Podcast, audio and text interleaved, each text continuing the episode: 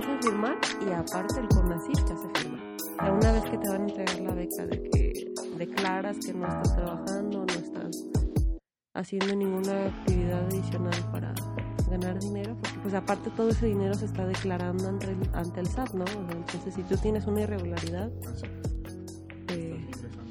Ajá, si tú empiezas a ingresar, pues ahí te, te tuercen como quien dice.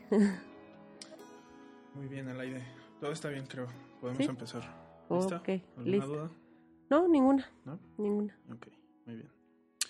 Eh, hola, buenas tardes o días o noches. Eh, este es el segundo episodio de Divulgar y hoy está con nosotros Alaide Hurtado, psicóloga eh, por la Universidad de Guadalajara, ¿verdad? Y este, pues, ¿cuál es el término con el que sales de la maestría? Como maestra, sí, pero- maestra en estudios sociales y humanos. Maestra en Estudios Sociales y Humanos por parte del Colegio de Jalisco. Así es. Así es. ¿Cómo estás, Alaide? Muy bien, muy bien. Muchas gracias por invitarme Pues gracias a ti por aceptar la invitación. Otra vez. otra vez. Eh, estábamos hablando, el pedacito que se va a escuchar, respecto a tu experiencia de estudio en la maestría. No sé si quisieras profundizar un poquito más en eso. ¿Cómo surge tu interés por esa rama en específico y en qué se centró tu, tu análisis o tu trabajo? Pues mira, mi trabajo terminó centrándose en un tema que yo en ningún momento pensé, porque yo cuando entré a la maestría ni siquiera sabía que existía, ¿no? Yo entré a una maestría de ciencias sociales porque siempre me interesó la investigación. Y mis papás, pues investigadores también, eh, pues era casi como una, una pauta a seguir, ¿no? Algo que yo ya conocía y me parecía ahora sí que cómodo. Entonces dije, bueno, pues vamos dándole por acá, vamos abriendo el panorama. Eh, cabe destacar que no fue mi primera opción. Esta, esta maestría no fue mi primera opción porque pues yo estuve mucho tiempo pensando en pues en lo clásico, en lo que nos guía la, la licenciatura, ¿no? Ir, irme a algo más clínico, más biomédico, algo que se quedara en Cooks. Y finalmente, pues mi, mi papá me dijo, a ver, pues dale una oportunidad, revisa el programa y ya revisándolo, pues como que me hizo sentido lo que estaba ahí. Y cuando yo entro, yo buscaba más bien hacer como un análisis de eh, representaciones sociales. Yo no sabía que me estaba metiendo, ¿verdad? Porque yo las representaciones sociales que había hecho en Cooks eran pues una nada comparado a un nivel posgrado. Y entonces yo llego queriendo hacer eh, un análisis de discurso y de representaciones sociales entre los afectados de las explosiones Del 22 de del abril. 22 de abril, sí. Pero entonces, no, pues mi, mi tema era demasiado amplio, o sea, no estaba lo suficientemente acotado. Y el colegio de Jalisco es originalmente, pues, de escuela de historiadores. Entonces, pues la los mismos profesores historiadores me dijeron, oye, pues decídete qué quieres, o representaciones sociales o un análisis de discurso histórico, ¿no? Porque aparte, pues yo iba con la escuela de psicología, o sea, yo iba con toda mi idea eh, clínica de me voy a meter y voy a estudiar su trastorno de estrés postraumático y todas estas cosas que ya ahorita me leo, por ejemplo, mis eh, anteproyectos y hasta escalofríos me dan que digo, ay Dios mío, ¿en qué estaba pensando? Eh, y entonces yo ay, me encuentro con, con el que se convirtió en mi codirector, que fue el doctor Jorge Eufrasio Jaramillo, que él trabajaba directamente con las personas de la asociación que se conformó de lesionados eh, después de las explosiones. ¿sí? En la que dirige la señora Lilia, Lilia Ruiz Chávez. Y entonces, eh, él me dice, mira, tu anteproyecto es muy de ciencias de la salud, que medio le quiere pintar algo de ciencias sociales y esa no es la intención. Al final, el, el posgrado es ciencias sociales, sí. No, no había, o sea, sí, sí había pauta para estudiar salud, pero no como yo lo estaba planteando. Y eso al inicio fue como muy complicado, como que salimos de la licenciatura con una pauta muy clínica, eh, que nos cuesta trabajo como dimensionar que hay como otras, otros ámbitos, ¿no? Que no es que esté mal, pero hay... Pero es necesario voltearlos a ver. Y es algo de lo que yo me di cuenta, pues ya, ¿qué te gusta? Eh, un año dentro de la, de la maestría fue cuando yo abro los ojos y digo, híjole, qué equivocada estaba. O sea, orientándome nada más a lo que me decía la CIE, lo que me decía el DSM, lo, lo que me decía la APA, o sea, como que en ese momento yo abrí los ojos de todo lo que se estaba dejando de fuera, que no deja de ser salud, ¿no? Y entonces eh, yo tuve un director y un codirector. Mi director me dejó carta abierta, me dijo, mira, haz y deshaz, tú preséntame una tesis completa, entrégame un trabajo coherente, bien hecho, y yo te dejo, mira, que agarres el tema que quieras. Y yo dije, no, pues de aquí soy, ¿verdad? Y por suerte, digo por suerte porque yo me hubiera ido por las ramas y quizás nunca hubiera terminado la tesis, me encontré con Jorge Jaramillo. ¿Por qué? Porque él es sociólogo y pues empezó a meter también en estas cuestiones de justicia, de daño moral, y se encuentra con que el tema de salud, que es el tema actual ahorita en la asociación, eh, era como lo más importante. Y revisando la bibliografía, tanto él como yo caemos en cuenta en que cuando se habla del 22 de abril, lo que encuentra son recuentos de los hechos, ¿no? Recuentos de los daños, qué pasó, eh, qué pasó los primeros meses, eh, a quién le dolió más, y ya. Los lesionados no existen dentro de la narrativa del, del 22 de abril, ni siquiera para el Estado. Y entonces aquí entra pues como esta parte de hay que hay que darles una voz, o sea, que no es que ellos no tengan una voz, ellos durante casi 30 años se han dedicado a pues a, abrirse paso y a, a, sortear pues toda la cuestión de la lucha no contra el Estado, pero contra las ¿cómo se le puede llamar? Las instituciones, eh, la estructura que, le, que intenta decir, no es que ustedes no existen, porque si decimos que existe, entonces tenemos que reconocer que este daño pues se tiene que reparar, ¿no? Sí. Y pues no. Y la responsabilidad. Sí, la responsabilidad moral, política, toda, ¿no? Todos los tipos de responsabilidad pues terminan recayendo en la figura del Estado. Y entonces yo comienzo con este trabajo, eh, todavía así como volando, como que no entendía yo bien qué estoy haciendo aquí, que... Y primero comienzo con la parte de sociología de las emociones y sociología del dolor. Y finalmente caigo en blandito cuando encontramos, mm, tengo que decir más bien que Jorge fue el que encontró esta rama de la antropología, porque él estaba más metido en estos estudios antropológicos eh, por su doctorado en ciencias sociales, él hizo su doctorado en el Colmex.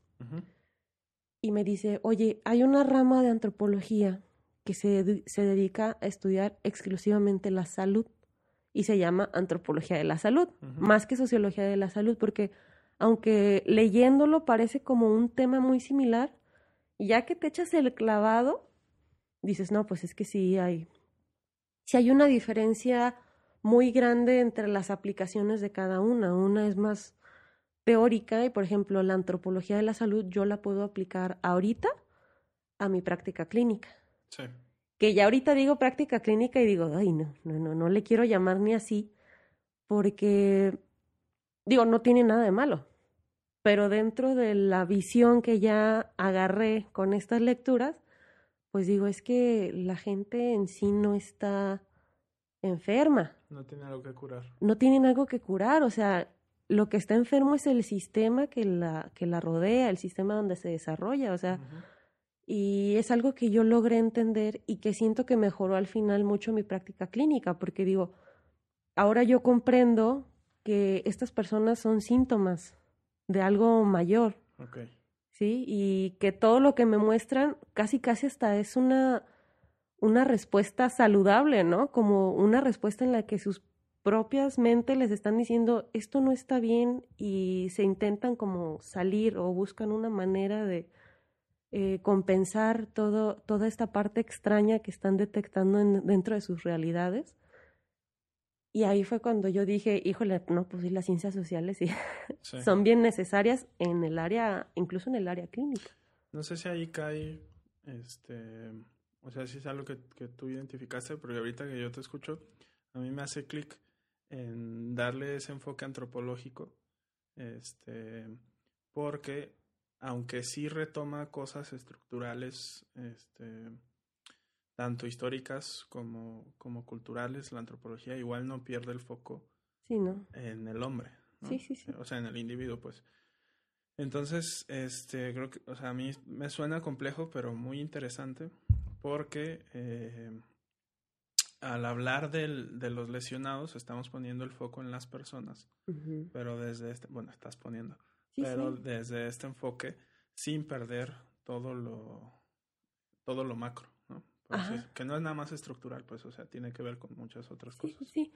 Y es como esta parte, eh, cuando yo estaba eh, trabajando la tesis, pues claro que siempre volteamos a ver de manera irremediable, no deja de ser el eje central, esta parte biomédica, ¿no? La enfermedad, eh, la medicina, la cura con la medicina, y que solo hay una visión correcta. Y entonces llega la antropología de la salud y te dice, oye, pero es que la salud no solo es lo físico, y tú no puedes separar las partes de la salud. Entonces, hablar de salud mental, salud fisiológica, salud bla, bla, sexual, es algo que no, aunque queramos, no podemos hacerlo. ¿Por qué? Porque si yo muevo algo en salud mental, voy a mover algo en salud fisiológica. Y si yo muevo algo en salud fisiológica, a lo mejor voy a mover algo en otro de los aspectos de salud. Y entonces necesitas trabajarlo de una manera integral. Y necesitas saber en qué está afectando tu tratamiento. O sea, no nada más de que, no sé, venga una persona conmigo a psicoterapia y que yo le dé tratamiento y ya sino que me dice, a ver, tú como especialista tienes que estar al tanto que si esta persona está sufriendo, no sé, un... ¿Qué te gusta? Algo que afecte fisiológica, un, trastorno de alimentación, de la conducta alimentaria, ¿no? Tú no puedes enfocarte nada más en curar esa conducta. Tú tienes que entender por qué está pasando en su espacio, qué significa este trastorno, en qué le está beneficiando, en qué le está afectando y también necesitas comprender cuáles son las afectaciones fisiológicas. Para tú como experto de salud saber qué esperar y cómo tratar y a quién acudir. Entonces, lo trata como tú tienes que trabajarlo de manera interdisciplinar, o sea, la salud no puede trabajarse con que un mes un especialista, otro mes otro especialista, sino que debe haber una interconexión entre todos, incluso con un sociólogo. Sí. o sea, te plantea eso. Eso te iba a preguntar, si crees que la labor de las ciencias sociales en la salud tendría que ver solamente en el aspecto teórico o hay, una, hay un ejercicio práctico este, que llevarse a cabo. Fíjate que al inicio, cuando empecé a escribir y a leer, yo decía, esto es nada más una cuestión de aplicación teórica. Pero ya una vez que te metes mucho, ya es imposible no meterlo a la práctica. O sea, no, no puedes. Y sobre todo con la antropología de la salud, porque lo que hace es no enfocarse en la opinión biomédica, sino que se enfoca en la opinión del individuo que está viviendo este proceso de salud. Así, bueno, no lo nombra así como cual, pero sí lo nombra como un proceso de salud único, donde dos personas con diabetes no van a vivir la misma historia. Y entonces es una de las críticas, ¿no? De que a todos les dan el mismo tratamiento. A lo mejor en dosis distintas, pero todos al final llevan el mismo tratamiento, ¿no?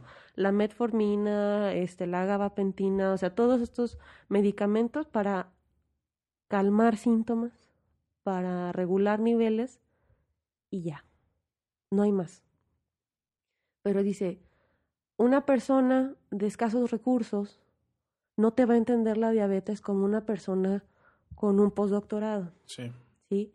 Y entonces esta persona de escasos recursos, a lo mejor dentro de sus prácticas culturales, pues se va a atender con test, se va a atender con hierbitas, se va a atender con lo que tiene a la mano porque no puede costear un medicamento o porque su cosmovisión no le permite comprender eh, la biomedicina que le dice que sus remedios están mal y solo la biomedicina es correcta. Sí. Porque dentro de esa historia, esas hierbitas han sido lo que históricamente ha mantenido sana a su gente. Sí. Y entonces te dice, tú tienes que comprender esto. Entonces, justamente de eso hablaba con mi papá, que también es investigador, en estos días, porque estoy trabajando unos artículos, y hablábamos justamente de cómo hace falta esta visión, por ejemplo, dentro de las áreas médicas. Más Sí. que las, también las áreas psicológicas, pero dentro de estos discursos tan clasistas, generalizados, eh, meritocráticos, donde todos hemos caído, todos los que hemos estado dentro del área de la salud, eh, hemos caído en esta práctica en la que incluso nos burlamos de este desconocimiento o de este conocimiento de alternativas de salud. Sí, en eso estaba ¿Sí? pensando, porque, o sea, creo que este ejemplo que ponías también se puede dar del otro lado, Ajá, o sea, en la clase alta, sí. pero por un fenómeno diferente como puede ser, pues, todo este New Age o la Así es. apropiación cultural de, o sea, de pueblos que han hecho eso. Exactamente, pues ve lo que está pasando ahorita con la pandemia. Toda esta gente que está diciendo yo no me voy a vacunar porque con Sí. buenas vibras y me voy a un temazcal y Sí, con cristales y me tomo un desinfectante porque seguramente pues si desinfecta superficies me va a desinfectar a mí y Sí. terminan haciendo daños orgánicos eh, increíbles, ¿no?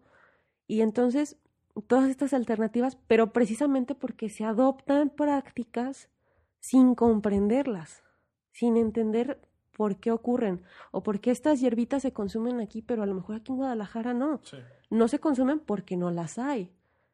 ¿Sí? Entonces, entra el capitalismo, entra el sistema económico, entra toda una cuestión que si tú lo ves solo como salud, salud, salud, salud y como caballito, sí, pues al final te pierdes como todo el, el panorama, ¿no? Y recaes en esto de me burlo de que el paciente diga diabetes o que no pronuncie bien el medicamento sí, o que no tenga esta cultura de aprenderse sus medicamentos o llevar una lista de medicamentos sí, y tener dosis. pastilleros, Ajá. sí, Entonces, porque esas son prácticas privilegiadas de una clase, a lo mejor me, obrera también aplica, pero con acceso a otra pero información. ¿no? exactamente, que tienen un acceso ya clase mediero, pues, Ujú.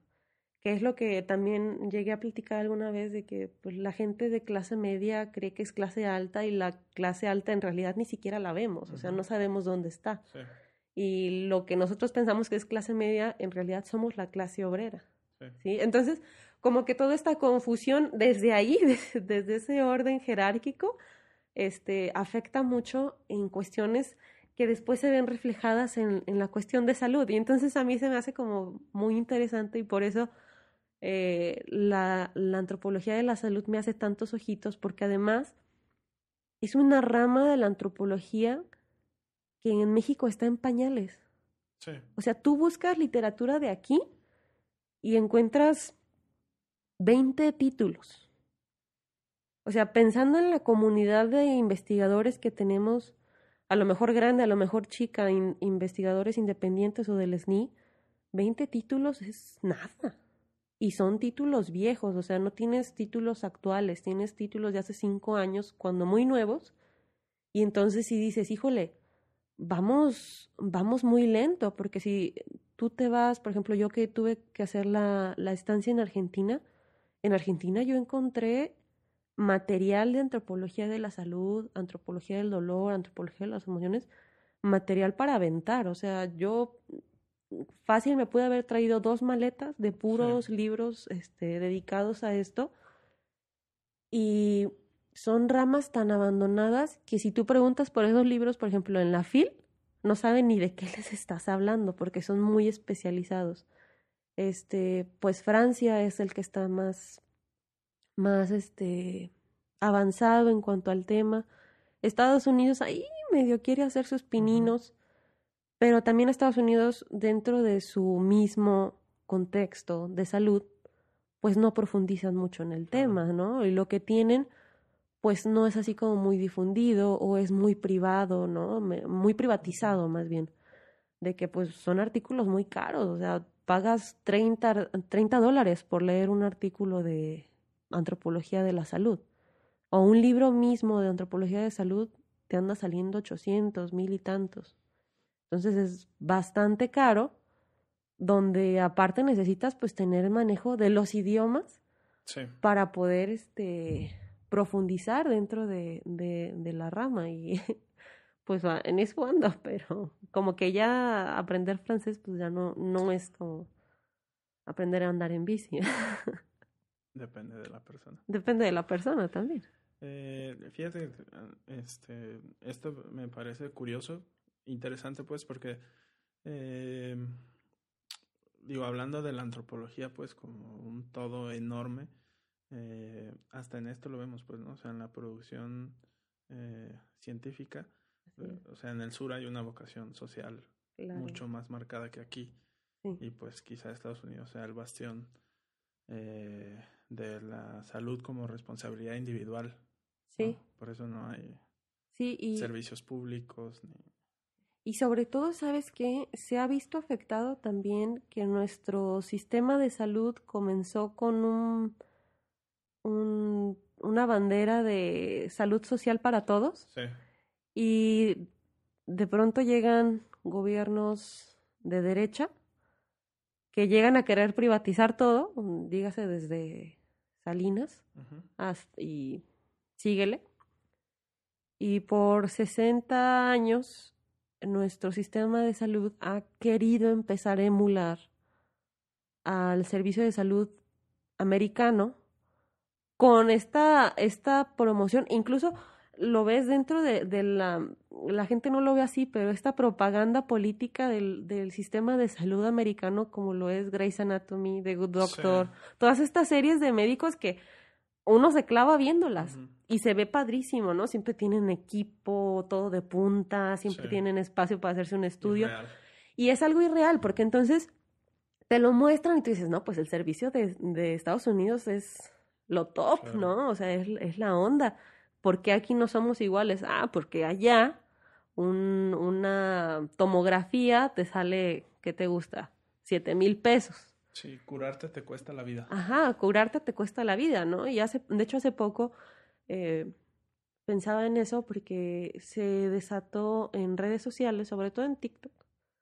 Últimamente, pues la pandemia me hizo meterme a, a esa aplicación y me obsesiona de pronto, pero logré jugar con el algoritmo de manera que me metiera como movilizaciones sociales de salud dentro de los Estados Unidos. Y entonces aparecía una corriente de madres americanas que dicen, defiendan a capa y espada la salud social en su país si existe. O sea, no dejen que sea como Estados Unidos. Y dentro de este discurso estaba la pregunta, ¿cuánto tiempo después de que nació tu hijo tú seguiste pagando la deuda de la maternidad? Y una de ellas decía, mi hijo tiene 11 años y sigo pagando. Los dos días que estuve en el hospital, que parí sin anestesia ni nada, pero hasta las botellitas de agua me cobraron. Y o sea, 11 años el niño y ella seguía pagando, o sea, y no, no era su hijo único. Entonces, como que eso te hace pensar en toda esta parte de la propaganda de la salud de, de Estados Unidos, que eso no te lo enseñan. ¿Sí? Por ejemplo, ahora con la pandemia, que todo el mundo decía, ah, pues me voy al privado. Al Walmart. Me voy, a, me voy al Walmart y ahí me compro el medicamento y en cuanto la gente empezó a ver lo caro que era atender la COVID, fue que mucha gente hasta le empezó a tener miedito. Sí. Pero ya hasta que esta clase media empezó a decir, no, pues sabes qué, me salió 200 mil pesos una estancia por COVID leve, ¿no? O misma gente que pues no cuenta claramente con un servicio de gastos médicos mayores, que somos la mayoría de la población, Porque ¿no? si lo contaban ni, ni lo cubría. Exactamente, porque todavía no estaba cubierto o porque habían cometido el error de consumir el dióxido de cloro porque la tía les dijo y por darle gusto lo hicieron, ¿no? Y que todo esto empezó a modificarse. Eh, incluso este mismo discurso, este mismo diálogo tuvo mucho que ver. Esta parte de, de la, de la cuestión americana de si hay camas. O sea, si hay camas en los privados, sí, o sea, claro que hay camas. La cosa es, ¿puedes pagar esa cama? Porque la gente cree que es nada más como el camastro, ¿no? O sea, Sí. el colchón y es, no, o sea, tienes que pagar un respirador, un respirador, un, mon- un monitor, un nebulizador, oxígeno, medicamento, agujas, todo. Y normalmente no lo vemos porque dentro de nuestra cultura, pues como bien o mal, nuestros servicios de salud son gratuitos. Sí. Y una hospitalización en el ISTE o en el IMSS puede ser cansada, puede ser emocionalmente agotadora, dejando de lado la enfermedad, ¿no? El proceso de enfermedad. Pero no deja de ser gratuito y tú no sales con una cuenta de dos millones de pesos de, por un- una enfermedad, Sí. ¿no? No tienes que elegir entre la muerte y, y tratarte O la muerte en vida. o la muerte en vida. Y entonces como que hemos estado tan acostumbrados a que nunca hemos tenido que pagar, que hasta nos damos el lujo de exigir, ¿no? De exigir como si fuera hospital privado, pero también exigir un sistema de salud eh, que está rebasado claramente porque, como te digo, no todos pueden pagar un seguro de gastos médicos. Sí. ¿No? Incluso misma gente que tiene seguro de gastos médicos dice, ¿sabes qué? Mándame al IMSS. Porque va a llegar un punto donde voy a llegar al tope del seguro y voy a tener que empezar a pagar yo. y entonces ahí es cuando esa misma gente viene y te dice, no, no, no, o sea, no creas esta trampa de salud.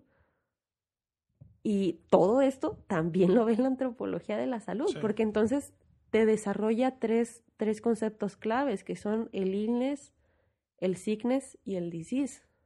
¿sí? El disease siendo la enfermedad como tal, el illness, el padecimiento físico y el disease siendo el padecimiento social. Entonces, te engloba todo y te dice, aunque tú quieras, una sola persona que te presente un sickness te va a presentar un illness y un disease. Sí. Y no lo puedes separar. Aunque quieras, aunque quieras cerrar los ojitos y decir, no, no hay una afectación social. Claro que hay una afectación social. Es lo mismo que decía Erving Goffman, ¿no? De la parte del estigma. O sea, una persona con VIH va a llevar el disease Sí. del VIH. No solo va a llevar la enfermedad, sino su padecimiento y el padecimiento social Sí, que implica tener VIH.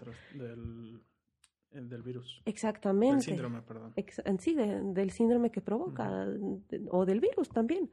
Eh, una persona con cáncer, una persona que transita un proceso de enfermedad mental, pero de enfermedad mental que trae un desbalance biológico, ¿no? Sí. O sea, no, no una enfermedad mental que es una respuesta de un estímulo social, como lo es la depresión, como es la ansiedad, ¿no? Que finalmente sí, sí provocan un desbalance orgánico Sí. al final sí terminan teniendo una afectación, porque lo mental termina siendo, lo mental no deja de ser físico. Y eso es algo que no, si tú te fijas, es parte de esta ilusión de hacer la separación de salud mental y salud, Sí. ¿no? Como que te hacen creer que la, la salud mental es algo así como una nebulosa extraña. Y entonces cuando hablamos de salud mental parece algo invisible cuando no deja de ser algo que está dentro de lo fisiológico, porque Sí. pues estamos hablando de la mente, del cerebro. Más allá de cómo funciona el pensamiento, no deja de ser un cerebro Sí.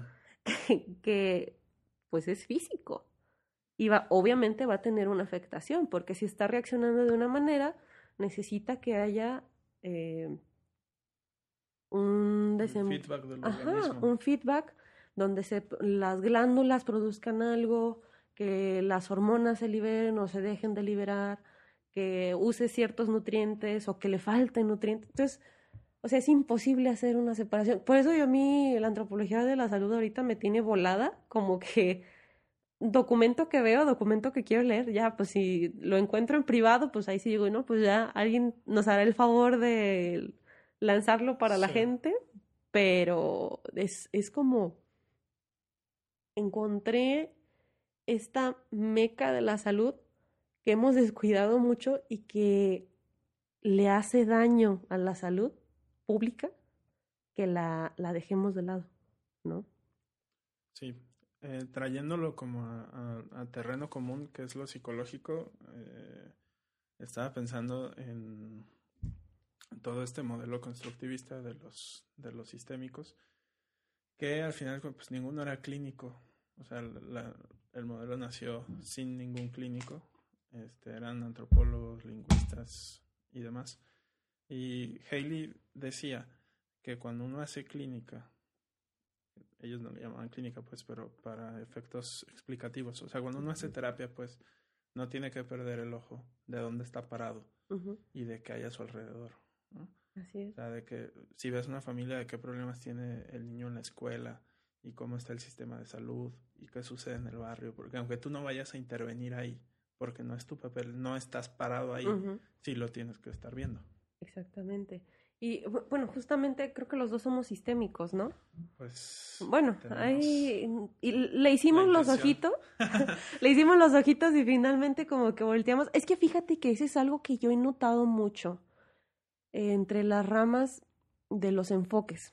Sí. Que al final. Eh, los, los cognitivo-conductual se dedican al cognitivo-conductual y no, digo, no lo quiero generalizar, pero lo que yo he visto es que no salen pues de su enfoque, ¿no? Se mantienen como muy constantes en esa parte. Los gestal, los humanistas, todos así como son muy, como muy constantes y entonces llegamos los sistémicos y decimos, nah, yo no quiero nada de esto, bueno, esto medio me sirve y voy a agarrar poquito de las narrativas y poquito del psicoanálisis, ah, esto de conductual sí me sirve, pero todo como diciendo, me sirve porque y sin para. Tener, ajá, sin tener una base como epistemológica difusa, porque sí, o sea, sí, creo que eso está firme. Pues, sí, sí, sí, y entonces como que encontramos estas alternativas y de pronto también nos agarra la culpa, ¿eh? Porque a mí al principio cuando recién empezaba con la práctica, me acuerdo que me agarraba mucho la culpa de agarrar prácticas de otros enfoques o de otras lecturas que llegué a hacer y al final dije, bueno, pero es que mi enfoque para quién es, para mi ego o para ayudarle a esta persona que, que me está pidiendo ayuda, que me está pidiendo un acompañamiento.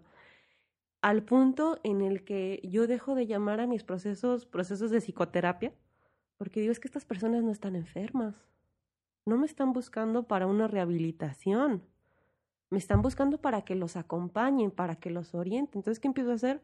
Le empiezo a llamar acompañamiento psicológico y a la parte pues también de salud mental, a partir de mi tesis dejo de llamarle salud mental. ¿Y qué hago? Es que le empiezo a llamar bienestar emocional, porque ni siquiera es bienestar psicológico como tal. Sí. ¿Sí? Porque no es todo. No es todo, y no me centro solamente en lo psicológico. Si mi paciente llega y me dice, ¿sabes qué? Tengo insomnio y gastritis, Obviamente no le voy a decir, tómate un omeprazol y tómate esto y leche de... Ma no, no, no. Pero yo voy a intentar con mis herramientas ayudarle y claro que le voy a decir, ¿ya fuiste al médico? Sí. Sí. ¿Qué te dijo? No, pues que es gastritis. ¿Te ha servido lo que te ha dado? Pues sí, pero solo me quita los síntomas por un ratito. Esa es mi pauta. Sí. Que no deja de ser una visión clínica, creo. Claro. Pero, o sea, no tiene que ser reduccionista. Exacto, no me quedo nada más en esta orientación biomédica. Sí, de, cuéntame la historia, ¿no? Ah, sino, o sea, mucho más involucrado en, en, el todo. Sí, vamos viendo qué está pasando, vamos viendo qué se va, qué podemos mover, qué podemos modificar, qué te está causando esta angustia, por qué te provoca angustia. Y también que estas mismas personas puedan comprender sus procesos de angustia y deshacerse de procesos de aprendizaje en los cuales nos hemos enseñado, por ejemplo, a que, sobre todo ahora, se vino esta, esta ola de psicología positiva, pero de una psicología positiva hecha con las patas. Yo así lo veo, de esta gente hiperpositiva, de que negaba el malestar. Sí. Y entonces, entre los influencers y todo esto, llega esta ola Y muchas personas que buscan no sentirse mal, en lugar de que les dijeran, oye, está bien que te sientas mal, es, es normal, o sea, eres un ser humano, dijeron, esto me da placer momentáneo. Pero entonces es la misma gente que después llega al consultorio y en la noche te, dice, en la noche no puedo dormir. Cierro los ojos y me duele la cabeza, siento presión en los ojos y debo estar con los ojos abiertos porque no puedo cerrar los ojos. Y entonces cuando les preguntas, ¿qué traes guardado?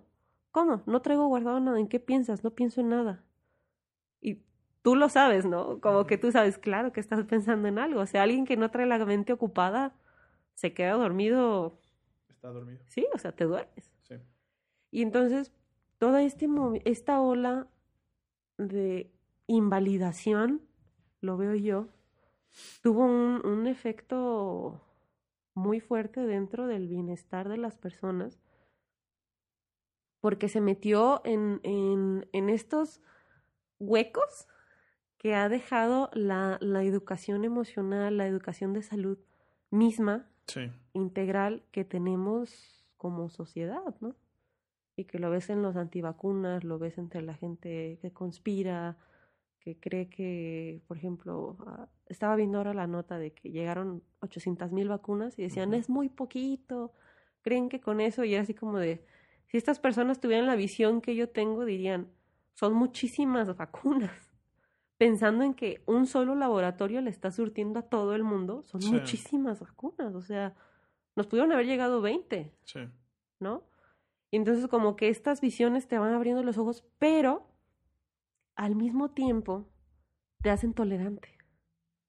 Yo sentí con, que con este aspecto de antropología de la salud y de empezar a agarrar de todo, de que me salí un poquito de, del, sí, soy sistémica y, y, y familiar y tal, uh -huh. tal, como que me permitió entender el por qué la gente piensa como piensa y sí. a respetar sus tiempos y procesos. Entiendo.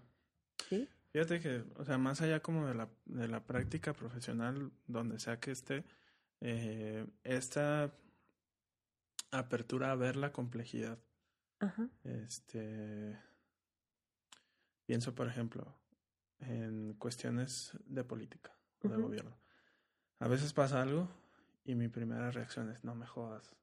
Uh -huh. o, o, sea, o, hicieron esto otra vez y luego digo, no, a ver, aguanta. O sea, hay un motivo. Motivo. Dar, ajá, vamos a dar eh, como espacio, ¿no? A ver cómo se acomoda, qué es la razón, qué, es. qué va a suceder. Y, o sea, más allá de la afiliación política, que quizás sí tenga un porcentaje importante en esto que estoy diciendo, en este ejemplo en especial, también tiene que ver con esta visión, pues, ¿no? De, o sea, no, no ser reaccionario ante algo, nomás porque lo estás viendo suceder. Ajá. Y, y sobre todo, ¿sabes qué? Digo, porque yo coincido, sobre todo, pues también con tu postura. Pero esta parte de evitar ser más reaccionarios, yo lo aprendí desde... ¿Qué sexenio fue? Finales de Calderón e inicios de Peña Nieto. Soy, soy demasiado precoz para esas cosas. Sobre todo por las visiones que hay uh -huh. allá en casa, ¿no? Y entonces, eh, ahí como que sí era como muy reaccionaria, pero ya por ejemplo hacia el final del sexenio de Peña Nieto, en, empecé a ver el, esto pasó, pero por esto. O esta, por ejemplo, esta relación con Estados Unidos es así por esto. Porque hay una estira y una floja, ¿no? Como que empiezas a ver más allá de las notas periodísticas, ¿no? Y entonces, por ejemplo, entra este sexenio nuevo con, con un, un, grupo, si no es de gente nueva, gente que dice, a ver, vamos a intentar arreglar todo este uh -huh. desbarajuste que hay aquí. Y entonces ves todas las resistencias, ve, no solo de la gente, sino de un sistema que estaba acostumbrado sí. a un modo de acción, ¿no? Y que existe esta idea de que toda acción es política, pero la acción de la gente no. La, la acción civil no es política. o la acción empresarial no es política, ¿no? Lo vi hace poco en Facebook y no sé si viste el, eh, el comentario que, que, hice después, no, no sé si lo llegaste a ver. Eh, ¿De lo del aeropuerto? Ajá. Sí, sí. Que era que una, sí. una cuestión de que los arquitectos, Sí, que esos arquitectos no tenían un posicionamiento político, Ajá.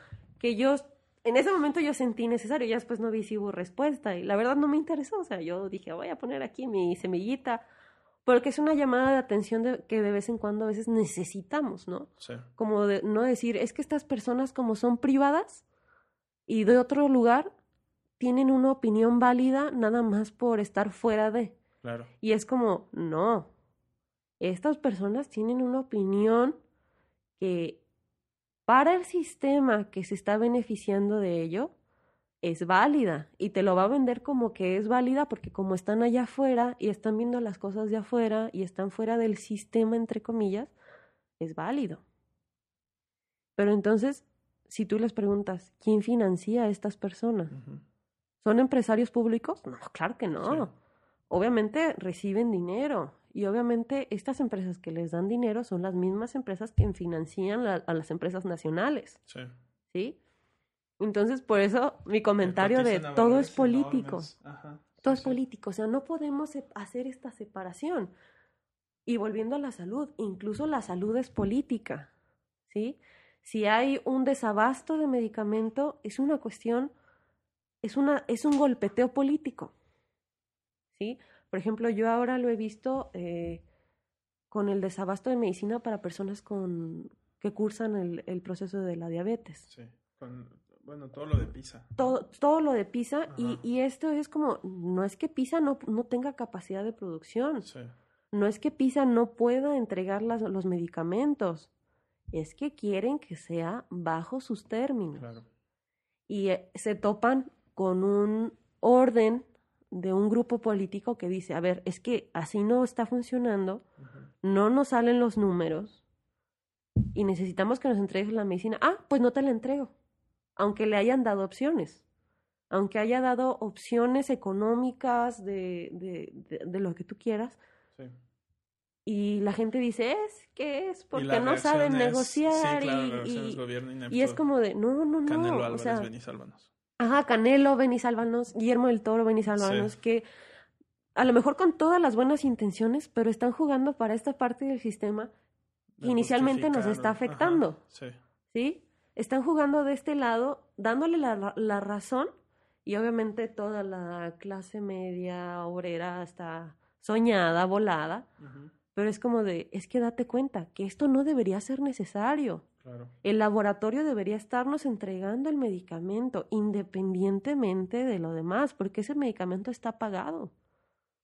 Y claramente no hay un desabasto, porque si tú vas a una farmacia, ponle el nombre que quieras a la farmacia, y lo pides, de ese laboratorio, te lo van a dar. Sí, porque si no tienen producción, ¿cómo siguen funcionando? Exactamente. ¿Cómo vas a funcionar? ¿Cómo vas a seguir produciendo? ¿Y cómo vas a sostener a todo tu equipo, que no es un equipo barato, entre maquinarias y equipo humano? ¿Cómo lo vas a sostener? Si no tienes ventas, si pierdes los contratos. Claro que no estás perdiendo contratos de nada ni de nadie. Es que quieren hacer el contrato con otra empresa porque son sus amigos. Bueno, si, si dan mejor precio y permiten que se pueda comprar más y que no haya tanto desabasto, ¿cuál es el problema? Sí, Sí, y que decimos es que el nepotismo es malo. sí, sí. Sí, ponle que sí. Pero si ese es un mal que nos está afectando, pero alguien dice, "Ah, pues lo voy a usar a mi favor y te beneficia, ahí como que entras en esta, en esta dicotomía del bien y el mal, ¿no? Como que dices, ay, sí, Dios. fíjate que sí, porque, o sea, podría, esto de decir, eh, bueno, pues, ¿qué más da? Podría parecer muy utilitarista, ¿no? O sea, Ujú. bueno, o sea, no importa cómo sea, solo que sea. Y creo que no va por ahí, o sea, es, es- en lugar del fin, es poner el, El control, el ah, el- el foco en la intención o el origen, ¿no? Y si mi intención, comprándole a mi primo, no es que se beneficie o que se gane este, la fortuna de la vida a raíz de la empresa que está formando sino cumplir el propósito, pues creo que no, no está mal, ¿no? Que otra vez no es por filiación política, pero antes parece que eso era lo que sucedía. O sea, había una simulación bastante bien maquinada en realidad. O sea, parecía que todo estaba bien, eh, porque pues todos jugaban a lo mismo, pues. O sea, que te vaya bien a ti, que me vaya bien a mí. Y el resto que cumplimos eh, y aparenta y ya nadie dice nada. Nos, nos quitamos con que, híjole, es que sabes qué, hoy no llegó el medicamento. Sí. Qué mal, ¿verdad? Y ahora, pues obviamente el discurso va cambiando, el juego de los medios, el juego de la sociedad, todo cambia esta visión de pues no llegó el medicamento. Ah, pues es que esto es bueno para nada, que no sé qué. Es, ponle. Y son respetables esas visiones. No, lo, no los vas a cambiar porque no es que no entiendan, es que ellos entienden bajo su dogma. Y esa es una parte también que te afecta cuando estás allá afuera dando servicios de salud le afecta al médico general, al médico especialista, le afecta al psicólogo, al psiquiatra, al nutriólogo, al rehabilitador, a todos esos dogmas que ahorita vemos y a lo mejor dentro de la misma comunidad está esa misma gente que los defiende y dice, no, es que así no debe de ser. Bueno, entonces, ¿cómo? Estás defendiendo un sistema que no te está beneficiando a ti, como proveedor de salud, proveedor de acompañamiento, pero no, no encontramos como por dónde proponer, ¿no? entonces vamos haciendo esto para que todos salgamos bien o avantes por lo menos de, de, de, las, de cursar una enfermedad, de cursar una pandemia, eh, de cursar lo que tú gustes, una escasez, ¿no? Que fue pues lo que ha estado pasando con, con este proceso de enfermedad que todo el mundo ha estado viviendo, ¿no? Y es como esa parte de la reflexión, ¿no? Entender, no se trata tanto como de una cuestión de individualidad, de egoísmo. Es una parte enseñada. Sí.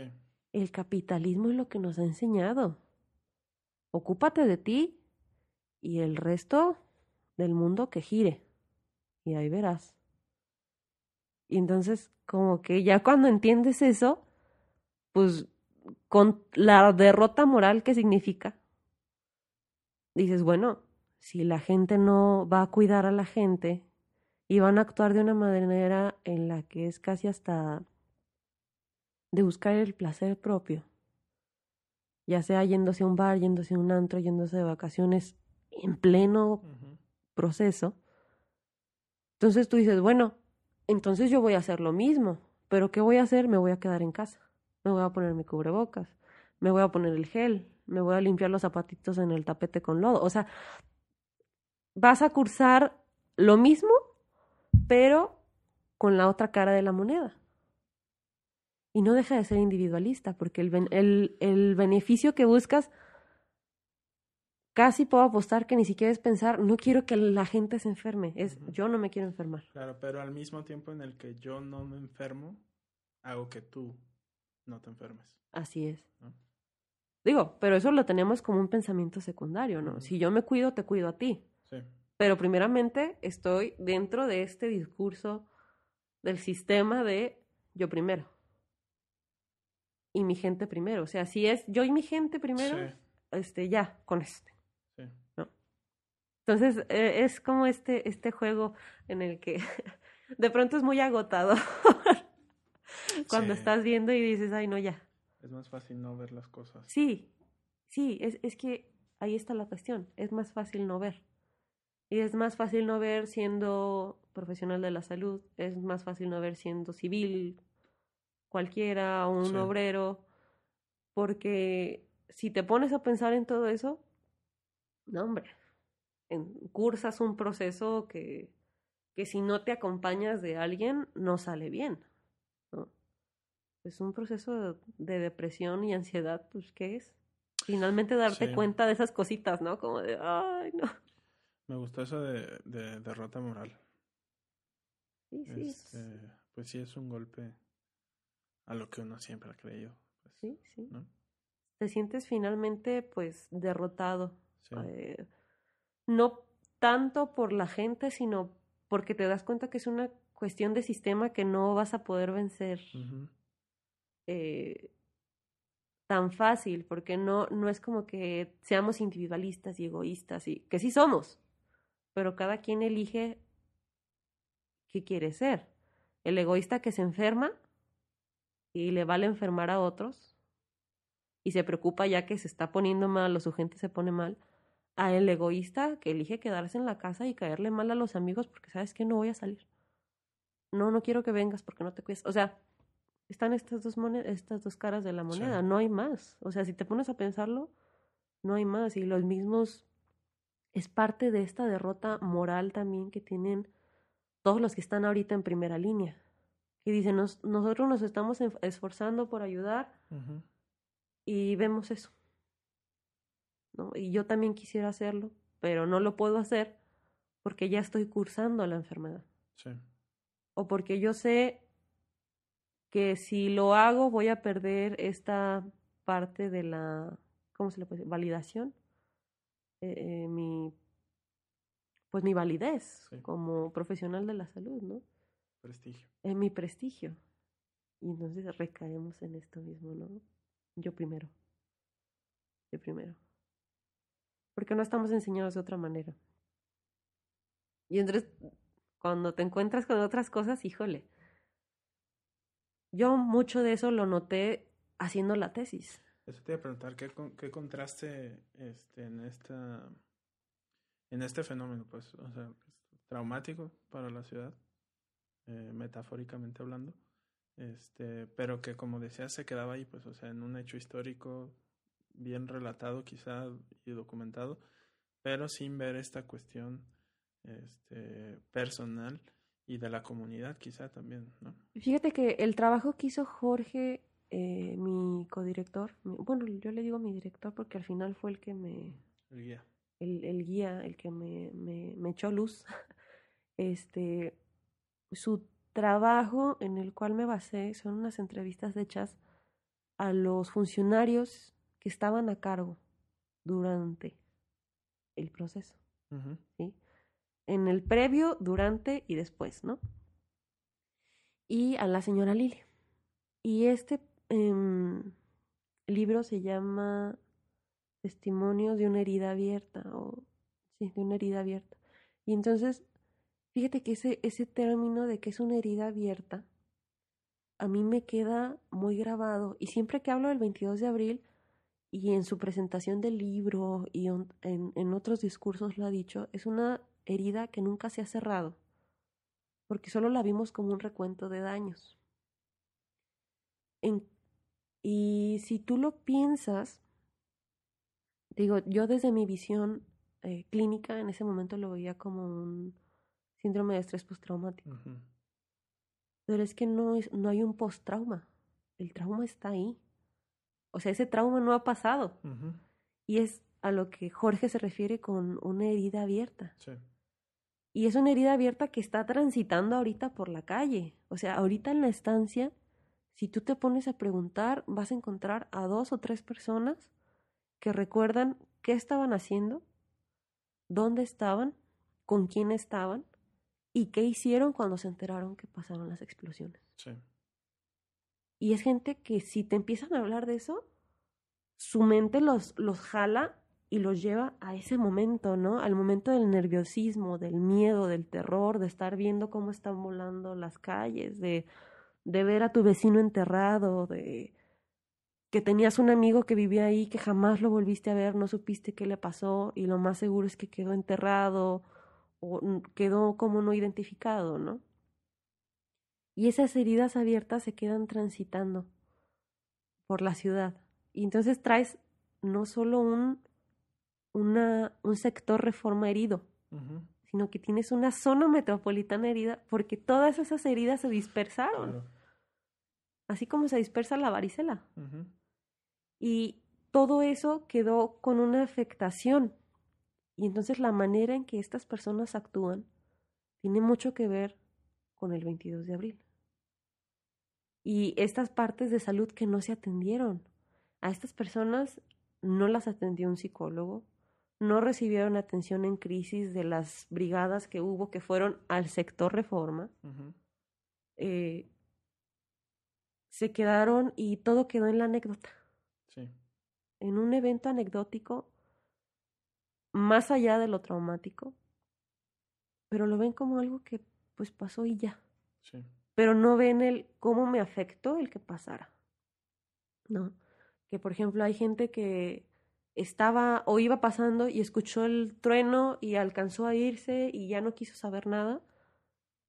Pero a partir de ese día y al día de hoy, 30 años después, digo 30 años porque pues se cumplen ahora en abril. Ujú. Eh, ¿Fue en el 92 o en el 94? no, espérate, no son 30 años, son 29. porque fue en el 92. Sí, fue en el 92. Fue en el 92, sí. Aquí en Guadalajara. Contexto Aquí para quien. Sí, en no contexto aquí en. Guadalajara, Ajá. Jalisco, ¿no? Y entonces son estas personas que 20 años, 29 años después están en su casa y escuchan un escape que truena y brincan y se ponen nerviosas y empiezan a cursar un proceso de lo que a lo Sí. mejor clínicamente llamamos estrés postraumático, pero, o sea, te digo, no es postraumático. El trauma está ahí. Nunca se trató, nunca se cerró, nunca se habló. Y si se habla es como de, no, pues sí, yo iba pasando y por poquito me toca. ¿Qué implicación tiene en tu mente que por poquito te haya tocado? Ves las fotos y piensas, por poquito me toca. Sí. Y eso tiene, arranca un proceso de mental, de pensamiento, que si te pones a reflexionarlo, dices, ¿cómo lo has podido hacer en silencio por tanto tiempo? Y entonces como que todo este proceso es bien importante de, de seguir eh, y de estas implicaciones dentro de, de salud y que dentro del trabajo de tesis, pues no, sí son evidentes cuando lees las entrevistas, cuando te narran es, es- esto, es eh, los lesionados y todas las implicaciones que tiene una respuesta fallida de la sociedad, del Estado sobre todo, el Estado con E mayúscula, ¿eh? no del Estado de Jalisco. Sí.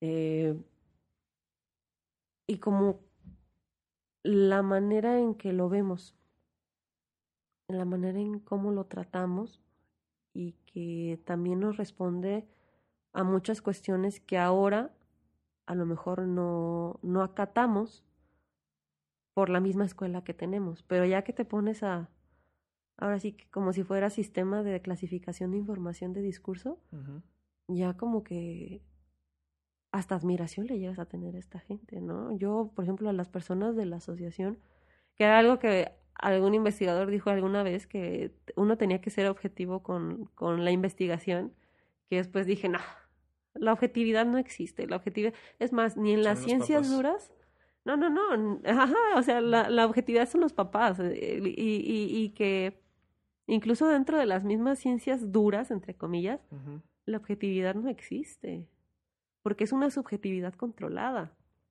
Y entonces dentro de la ciencia, pues es la subjetividad lo que te va a dar el margen de maniobra y que tengas más cosas que estudiar, esa subjetividad. Y entonces yo veía la subjetividad de estas personas, de su situación, de sus vivencias, y de verdad yo los admiro de una manera que, que me decían, es que estás tomando partido. Pues claro que estoy Sí. tomando partido, porque lo que les pasó estuvo mal. Y hay que decirlo con todas sus letras, con toda, con todas las palabras que conlleva decir esa oración, estuvo mal. Sí. Y no debió de haber pasado. Porque señales de alerta hubo, avisos hubo, y negligencia hubo, y así se debe de decir. Sí. Que se fueron impunes este el exgobernador y el expresidente municipal, pues mira, yo no sé si hay un más allá, pero a lo mejor allá lo fueron a pagar. Pero a quien importaba que le pagaran, no le pagaron. ¿sí? Y entonces eso es como esas partes de que incluso tú adoptas esa injusticia como tuya, ¿no? Es- eh, a inicios de año fallecieron tres, tres personas de la asociación, los dos más jóvenes y una de las que era como muy aguerrida, además de la señora Lilia, que la señora Lilia es un ejemplo de, de lucha social que yo creo que se ha desestimado mucho. O sea, se puede hacer un trabajo de doctorado nada más con su trabajo. O sea, con eso. Y mueren estas tres personas y era como si se me hubiera muerto mi tío o mi primo o mi hermano, ¿no? Porque, o sea, así de jóvenes eran, de que 30, 34 años. Y dentro de mi propia subjetividad yo decía, bueno, es que tienes que tomar distancia, ¿no? No puedes dejar que te afecte tanto. Y sí, puedes, puedes no dejar que te afecte tanto, pero dentro de esto, de este proceso de que yo hice este estudio y platiqué con ellos y busqué comprender lo que me intentaban decir, sus sentires, al final, cuando ellos fallecen, lo que pasa es que me quedo con este coraje de nadie les dio justicia, nadie les reparó el daño. Y el coraje es, sí, no les repararon el daño, pero eso quiere decir que si a mí me pasa algo, nadie me va a reparar el daño. ¿No? Y es como esta conciencia que se empieza a generar en la que al final del día como que te quedas pensando como en, en esto, ¿no? Eh, eh, que a lo mejor algo de razón tiene la biomedicina con ser tan fría y poner esa barrera de no intentar entender al paciente, porque si no, entonces tú también empiezas como a decir, es que esto puede, o sea, si esto le pasó a ellos, yo también soy persona de a pie, sí. me va a pasar, o me puede pasar, ¿no? Entonces como que tiene, tiene todo este valor hasta personal, ¿no? Como profundizarte en estas aguas de la ciencia social. E, eso estaba pensando, que creo que este, las ciencias sociales y bueno, yo viéndolo de lejos, el feminismo este, es como esa revolución en esta conciencia de, o sea, lo que te pasa a ti y que yo puedo observar en algún momento me puede pasar a mí, ¿no? Entonces, pues juntos, porque si no, ¿cómo? Así es, por esta condición de iguales, ¿no? Y fíjate que el ejemplo del feminismo es un muy buen ejemplo, porque muy aparte de todas las ramas, o de si llega un punto en que dices, ay, sabes que ya no me quiero llamar feminista, o porque ya no entro en ninguna de las ramas, o porque yo tengo un, unos parámetros a seguir y como que no encajo en ningún lado. Eh, al final todas coinciden dentro de lo mismo, ¿sí? Como mujeres somos iguales. Y fuera de la exclusión y todo esto que hay dentro de las comunidades LGBTT, eh, está esta parte de decir, más allá de, y de querer abolir el género, de todas estas cuestiones que se intercruzan entre ramificaciones, no deja de haber esta parte de, yo sé que tú como mi igual, si a ti te pasó, probablemente a mí me pasó, pero yo no lo he visto y no quiero que le vuelva a pasar o quiero proteger a una nueva generación de que le pase. Y entonces es como esta parte de un abrazo muy colectivo, eh, no palpable. y yo creo que es lo que lo fortalece tanto, ¿no? Y que aparte es eh, eh, gran parte del rechazo, deja tú de los hombres, eso es punto y aparte, pero de el rechazo de otras mujeres es que es un abrazo muy doloroso. ¿Sí?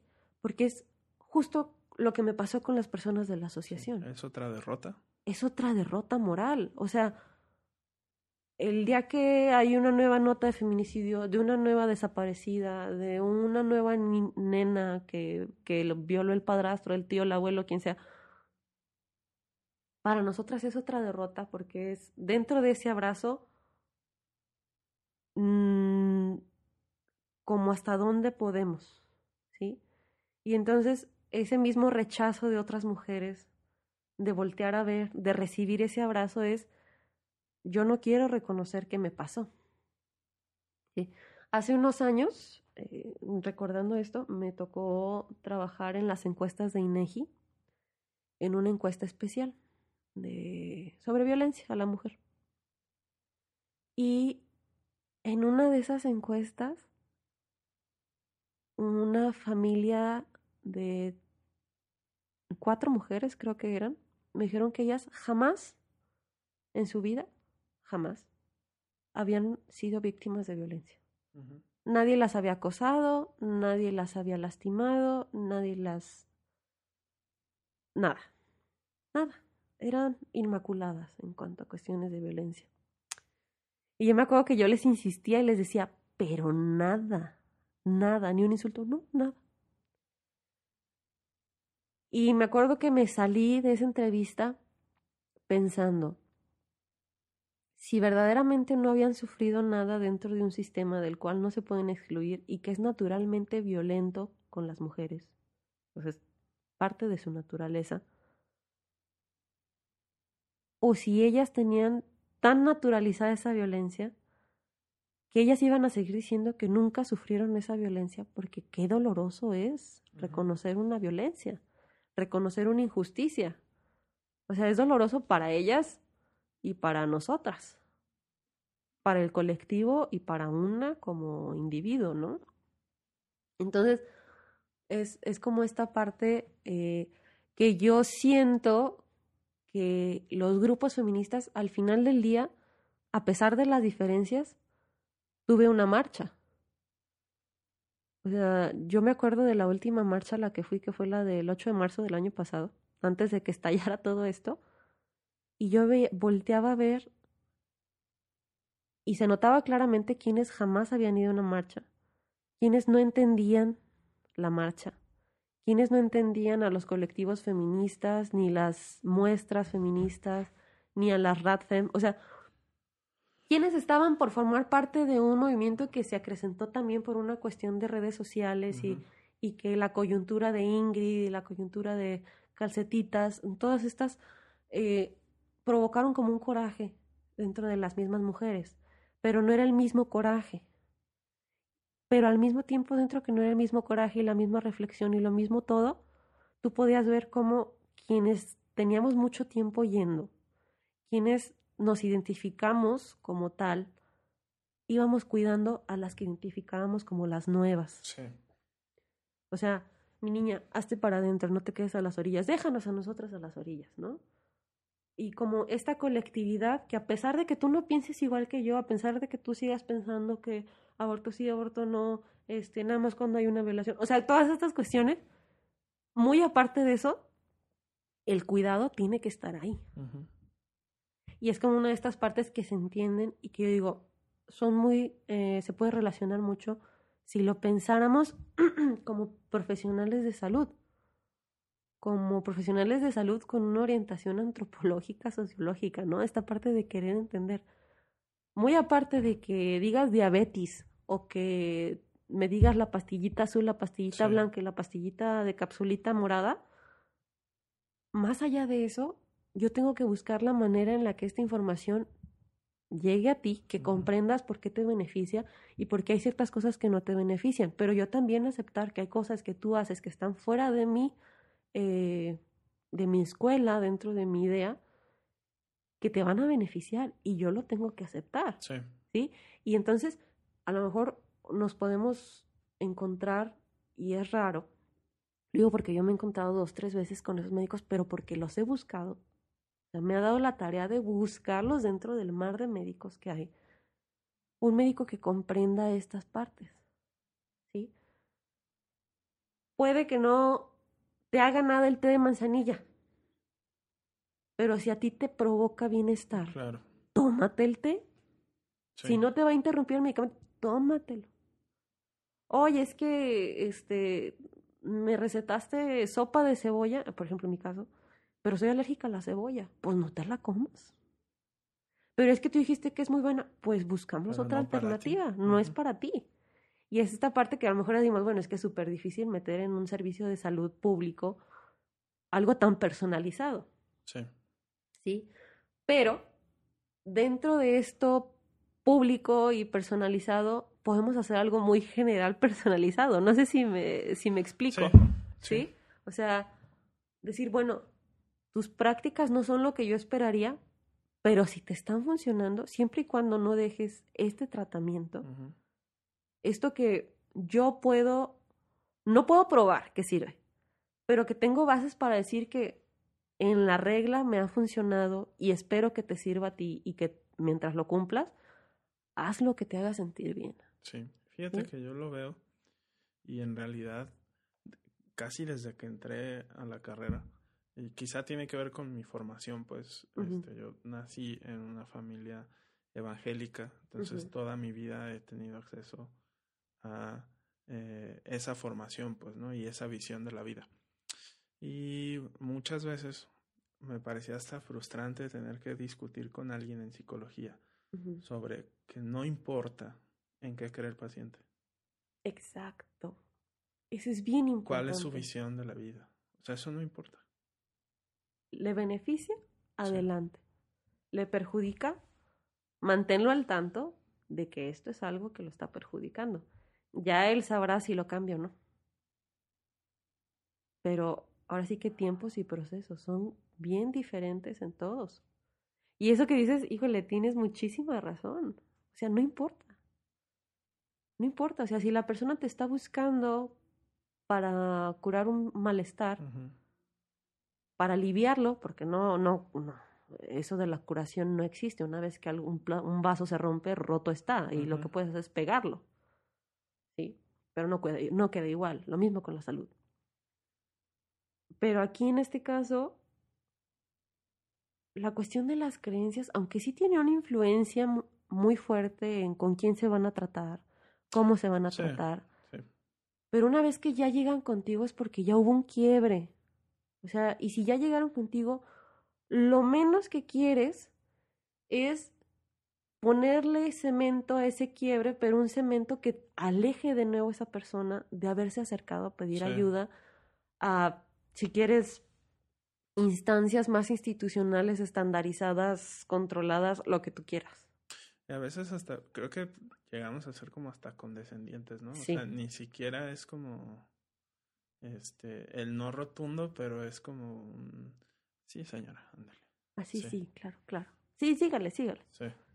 Y yo siento que más bien la práctica debería ser como, ok, señora, pero explíqueme.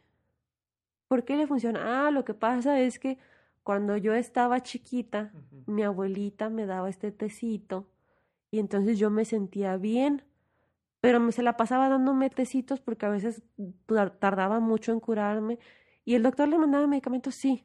Y entonces dices, el medicamento la curaba, pero el tecito le daba bienestar porque se lo estaba dando su abuelita. Y entonces hay una conexión afectiva que nosotros a veces ignoramos, ¿no? que decimos, ay, sí, señora, el tecito, el tecito. O que incluso ellos, no, sé si te ha llegado a pasar, que te recomiendan cosas. Sí. O sea, por ejemplo, a mí me llegó a pasar eh, con una paciente que era muy, muy maternal, muy, muy maternal. Y yo procuraba como no mostrarle esa, esa vulnerabilidad, ¿no? De e, esa oportunidad de que yo fuera su hija, ¿no? Pero un día de plano me agarró enferma. Así de esas veces que traes hasta aquí el ojo rojo de que ya llévame por favor, Diosito. y se puso a recomendarme cosas. Y yo me sentía tan mal que en ese momento ni... Ay, sí. Y en la siguiente sesión me preguntó. No, me vio y yo ya andaba mejor. Obviamente había tomado medicamentos, había tenido reposo. Y me dice, ay, te tomaste, creo que fue una sopa que me recomendó. Me dijo cómo hacerla, pero yo ni por aquí. Te este, tomaste la sopa, ¿verdad? Te ves mucho mejor. Sí, señora, sí me la tomé. Sin decirle que me había tomado un medicamento, ¿no? Y a lo mejor ahora que lo pienso, digo, a lo mejor tuve que haber sido honesta y haberle dicho, la verdad, señora, no me acordé cómo hacerlo y no, no la hice. Pero le agradezco. Sí. ¿No? Como por esta parte en la que mm, te empiezan a ver como un igual y estamos tan enseñados a en las áreas clínicas a la jerarquía. a que debe haber una jerarquía. El paciente no puede ser nuestro igual. Y a lo mejor eso nos está metiendo el pie, ¿no? Sí, Porque, ay, ya me, no te preocupes. ya me, este, dentro de esta jerarquía, si nosotros nos rebajamos, como nos dirían, yo me acuerdo de dos, tres profesores que así lo nombraban, al nivel del paciente eh, perdemos profesionalismo, ¿no? Ujú. Y ahora lo veo desde ya desde acá, después de estudiar ciencias sociales y meterlas así a golpes a la clínica, que ni tan a golpes, ¿eh? Porque entran muy bien, o sea, sin ningún esfuerzo entran. Pero ahora que lo veo, no es tan tan descabellado pensar que el paciente es un igual, porque es un igual. Sí, O sea, a lo mejor tú conoces cosas que el paciente no y por eso viene contigo, pero el paciente conoce cosas que tú no claro. conoces. Un día le hablas a un cerrajero y es él. Eh, o- él, es o el, sea, él es el jefe, el Ajá, patrón, Sí, ¿no? O un día le hablas al fontanero y no pues, te pega, él no se pega a la pared como tú te pegaste, Sí. ¿no? Y te dice, es que tenías que bajar primero la pastilla. Ah, Ah, pues, como no lo pensé. sí, Y es lo mismo con un paciente, ¿no? Que le dices algo y se te queda viendo y dice, ¿cómo no lo pensé? Porque ignoramos cosas distintas, es todo. sí. Fíjate que este tengo tiempo pensando y quería escribir sobre eso, solo que a veces me detengo de escribir porque digo, ¿dónde lo pongo? Pues en el blog de notas del celular, no hay bronca. Este, porque estaba leyendo sobre ansiedad. Y este principio de que al cerebro no le importa si es real o no, igual va a reaccionar. Estás en peligro. Ajá, sí.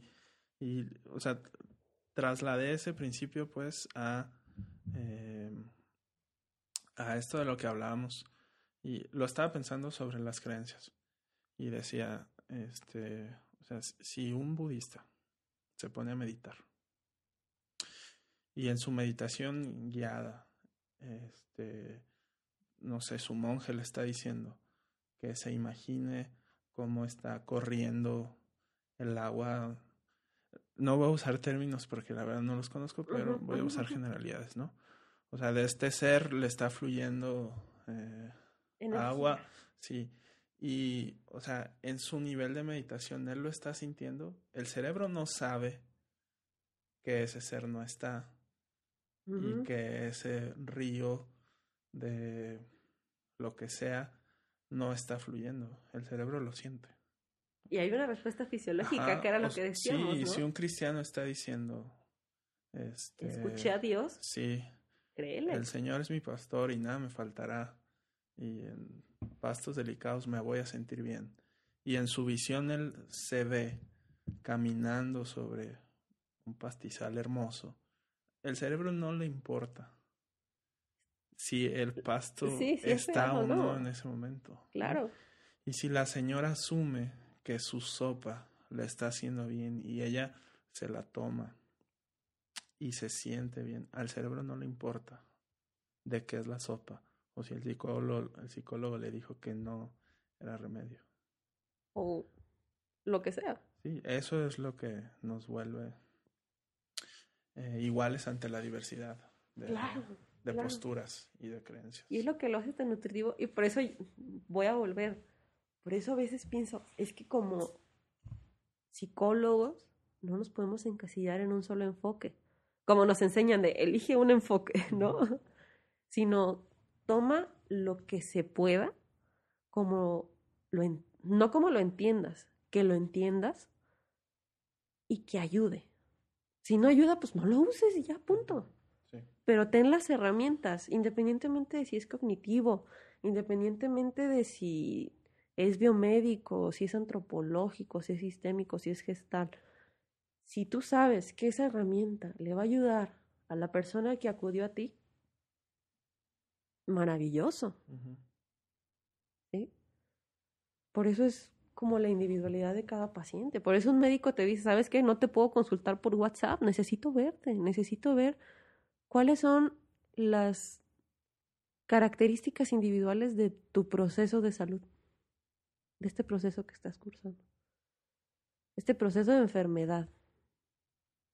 Porque como te digo, la enfermedad es como romper un vaso. O sea, puedes recuperarte, pero no quedas igual. Incluso quedas con un aprendizaje.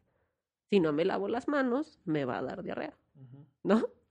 Si no me lavo las manos y me toco la cara, puede que me dé COVID, Sí. ¿no? Entonces como que vamos quedando con estas cicatrices, se le puede decir. Sí. Justo esa es la.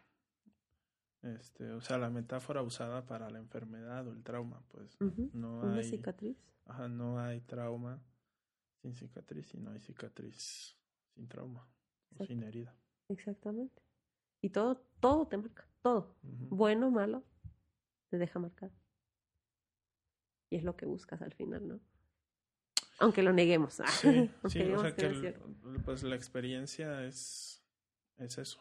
Exactamente. Hace rato estaba viendo con un alumno a, a David Hume y él decía que, o sea, las impresiones, es decir, lo cerebral, no lo decía así él, pues, pero eso era lo que explicaba, eso, o esa interpretación se le da, eh, son, pues, impresiones, son cosas que quedan en la experiencia.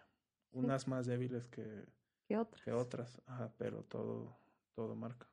Exactamente. Y aparte, aunque haya unas más débiles que otras, no dejan de estar ahí. Y, déjame regreso a, a lo de mi proceso de escritura de la tesis. Eso fue algo que se me quedó muy marcado. Porque todos recuerdan las explosiones y a lo mejor en lo general coinciden, pero todos las recuerdan diferente. Porque a unos se les quedaron marcados más cosas que otras. Sí. Por ejemplo, hay quienes dicen, de pronto todo se oscureció, escuché un ruido y cuando desperté yo estaba en el hospital. Y recuerdan todo el tránsito de, la, de recibir atención y la explosión no. Pero hay quien sí recuerda cómo vio venir la, la onda expansiva de la, de la explosión. O hay quien recuerda el trueno y haber volado, pero no recuerda el polvo, no recuerda las piedras Sí. pero recuerda los cuerpos tirados, enterrados. Y entonces, o sea, un solo evento. Y todos lo recuerdan diferente. Claro. Por eso no podía quedarse en un hecho histórico. No podía. No puedes verse solo como un hecho histórico. Exactamente, no se puede quedar ahí porque además estas percepciones distintas hacen que la cuestión de la reparación del daño sea más compleja. Porque no se trata de a todos les doy 50 mil pesos y ya. O unos sí y otros no. Sino que todos tuvieron una afectación distinta porque su cerebro de cada uno procesó ese evento de una manera distinta. Por ejemplo, un eh, Nicolás que acaba de fallecer el mes pasado, que era de los más jóvenes, eh, no el más joven, pero era de los más jóvenes, era un chavalito si lo comparas con el resto. Él no estaba incluido dentro del fideicomiso que apoyaba económicamente a los lesionados. Se luchó toda su vida, bueno, toda su vida de lesionado, porque esta parte, esa, esa parte, ¿no? De mi vida antes y después de recibir el daño. Y entonces toda su vida como lesionado, él vive eh, peleando, bueno, no toda la vida, porque sus secuelas surgen un año y cacho después y aparecen de una manera muy secuencial. Eh, él vive peleando o sus compañeros pelean que él pueda ingresar al fideicomiso. Y la excusa que se daba era, es que tú no te lesionaste en las explosiones, no llegaste con la cabeza partida, no tuviste explosión de vísceras, no... Tu daño no fue fisiológicamente visible. pasó. No, no, no, vi- no, no que no te haya pasado, sino que no era visible. Y eso es algo muy puntual en mi trabajo, que es una parte del concepto de salud que tenemos. Si no se ve, no existe. Por eso tenemos tanto problema con la salud mental, porque no la vemos de primera mano, vemos lo que provoca, pero no vemos la enfermedad, no vemos pus, no vemos sangre, no vemos hueso, o sea, lo vemos cursar, pero no, no entendemos qué está pasando. Y en este caso, él eh, desarrolla diabetes después de, la, de las explosiones. Y pues claramente era un hombre delgado, un hombre que hacía actividad, pues no tenía un carro, andaba en bici, o sea, como que todos estos factores que te predisponen a la diabetes, él no la tenía y casualmente se vuelve diabético después de las explosiones. Ahora sí que como quien diría jocosamente, pues no le dieron un pan para el susto. Pero eso para el sistema de salud no era importante. La diabetes le dio porque algún familiar tuviste, ¿no? No porque a lo mejor durante el golpe recibiste un daño interno al páncreas que provocó que eventualmente dejara de funcionar correctamente y se detonara en una diabetes. O sea, te fijas el, el, el, la complejidad, la complejidad de la enfermedad, la complejidad de la visión biomédica exclusiva eh, y todo lo que provocó, o sea, provocó 28 años que fueron lo que él cursó de vida como persona lesionada. 28 años intentando convencer a un sistema que le decía, es que yo no vi sangre, entonces tu lesión no existe. Y no puedo considerar la diabetes como una, una lesión porque es una enfermedad. Y esa enfermedad no la pudo haber provocado una, una explosión. Sin tomar en cuenta que él voló y cayó. O sea, no se mató porque ahora sí que como quien dice de haber caído bien. Pero el trauma ahí estaba. Su cuerpo estaba golpeado, estaba lastimado. Y sabes qué es lo más grave? Hubo lesiones como espaldas rotas que no fueron diagnosticadas en el hospital porque no se veían. O sea, las personas estaban acostadas, no se podían mover, sentían dolor y estaban gritando de dolor pero como no estaban sangrando, los dejaron que se curaran solos. Los mandaron a casa con analgésico y ahí un desinflamatorio. Y cuando vuelven, híjole, resulta que necesitaban cirugía, necesitaban una placa, necesitaban algo que se podía haber evitado con una atención oportuna. Claro que en ese momento se rebasó el sistema de salud porque pues recibieron una cantidad de heridos que aunque el gobierno dicen que fueron mil, o sea, con mil no desbordas un hospital civil, las clínicas del IMSS, o sea, hasta los mismos lesionados lo dicen, o sea, es, no, fuimos cientos, ¿sí? Nada más por la naturaleza del día y la hora en que ocurrió. Sí, y la zona. Y la zona, o sea, imagínate el centro en días eh, de, de, semana de Pascua, en vacaciones, en día hábil, cuando la Secretaría de Relaciones estaba ahí cerquita, la central de autobuses, gente transitando, o sea, todo esto que te dice eh, no solo la antropología de la salud, sino la, la salud integral que te dice, es imposible que estas personas salieran sanitas de ahí. Es imposible, o sea. Por ejemplo, la señora Lilia dice que su esposo desarrolló la diabetes de la impresión que fue tener que ir al CODE a buscar su cuerpo y ver a todos los muertos y ver vecinos que habían visto la última vez que ellos vivieron ahí eh, y haber tenido que ver a los vecinos o haber tenido que ver niños, bebés, embarazadas gente que le faltaba una parte de su cuerpo. Y o sea, dice, yo estoy segura de que esa impresión le provocó diabetes. Sí. Y ahí es cuando ya después dices, esa impresión le provocó diabetes, porque la impresión no es nada más, ay, sino que es tener este malestar en el que se te aprieta el estómago, te empieza a arder. Sí, este desequilibrio. Sí, el desequilibrio orgánico, ¿no? Y entonces dices, equivocada, no está. ¿Quién se equivocó aquí? Una institución que tenía una visión de... La visión, sí. De claramente atender primero a quienes iban sangrando, se iban desangrando, les faltaba una parte, pero por una cuestión de emergencias, puede que haya sido eso, una cuestión de Sí. la emergencia. Sí, es la- es como una escala, ¿no? De- Ajá, es como no atenuarlo como fueron totalmente Ajá. malos, sino que fueron también víctimas de una parte del sistema, una parte de una desorganización institucional Ujú. y ya al final como que dices, hasta, hasta con, me pasa ahora con la, con la cuestión de, de la crítica al gobierno, que a veces siento que ya ni puedo ser tan severa, o sea, sí soy severa, pero como no tan tajante, porque sé todas las atenuantes que puede haber y como Sí. que digo, chin, es que si yo estuviera ahí, sé que no es una decisión fácil, la decisión que tomes es una paradoja, o sea, hagas lo que hagas va a estar mal. Y es como, ah, Sí, es verdad. Estaba pensando en eh, cuando, cuando me estabas relatando lo de este chico, Nicolás dijiste que se llama, ¿verdad? Este, digo, va a parecer que es un ejemplo muy distante, pero quiero recalcar en la visión lo que decía Bateson.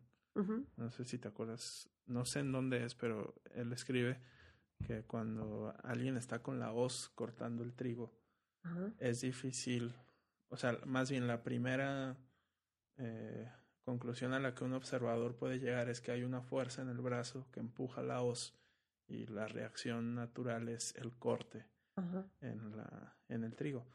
Pero no nos ponemos a ver cómo el peso de la hoz influye en el movimiento del brazo y cómo el viento influye en el movimiento del, trigo. Ajá. Y el impacto, cómo cambia eso, la postura. O sea, toda esa complejidad de cosas Sí, que están interrelacionadas. Este, ahorita que estabas hablando de esta parte de, del páncreas, del desequilibrio orgánico y de cómo lleva esa consecuencia, eh, se me vino esa imagen, pues, como de esta cadena, que en realidad no es una cadena, sino es una simulta, simultaneidad. sí. simultaneidad ajá, enorme de cosas que suceden y que uno tiene que elegir. Yo voy a poner los ojos ahí, porque es imposible verlo todo también.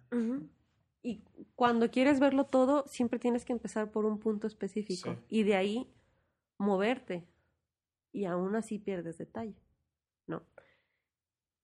Fíjate que este caso de, de él, eh, también ahora lo pienso, ¿no? Como no solo se sumó el trauma físico, sino el trauma emocional que desató una respuesta orgánica.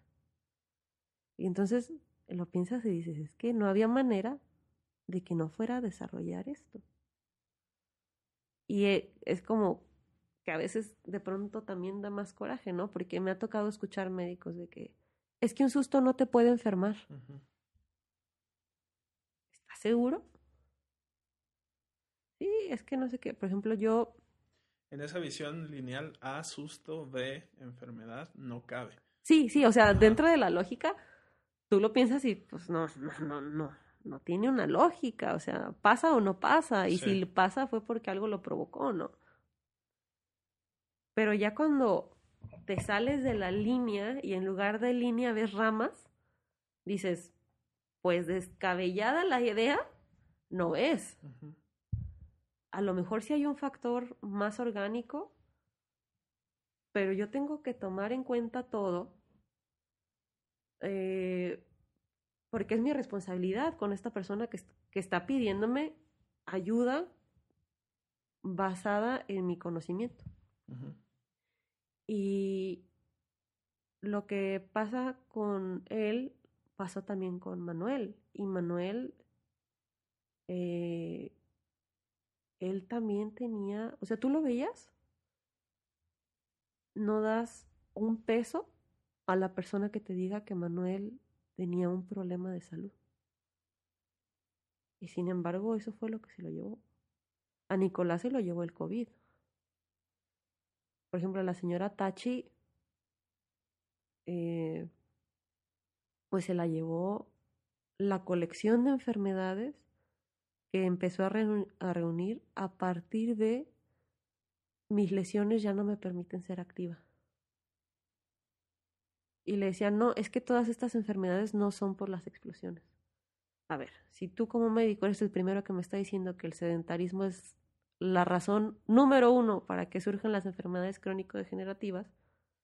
Y esta lesión me dejó invariablemente dentro de un cuadro de sedentarismo forzado, sería descabellado pensar que las explosiones, ergo, no me provocaron estas enfermedades, ¿no?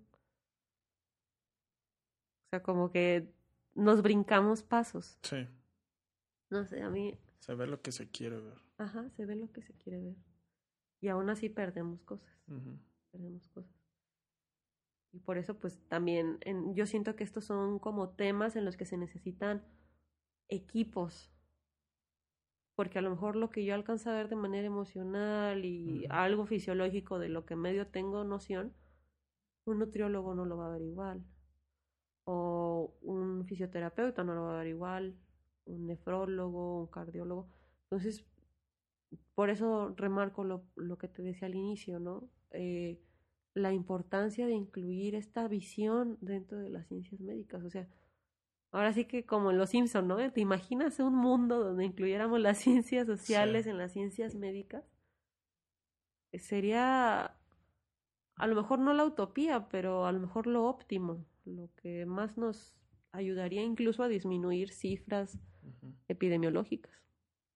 Que es mucho de la visión que tiene Gatel. Fíjate que yo en Gatel eh, no es como que lo admire así con locura, porque de pronto pues también uno como investigador dices, ahí le estás regando. Sí.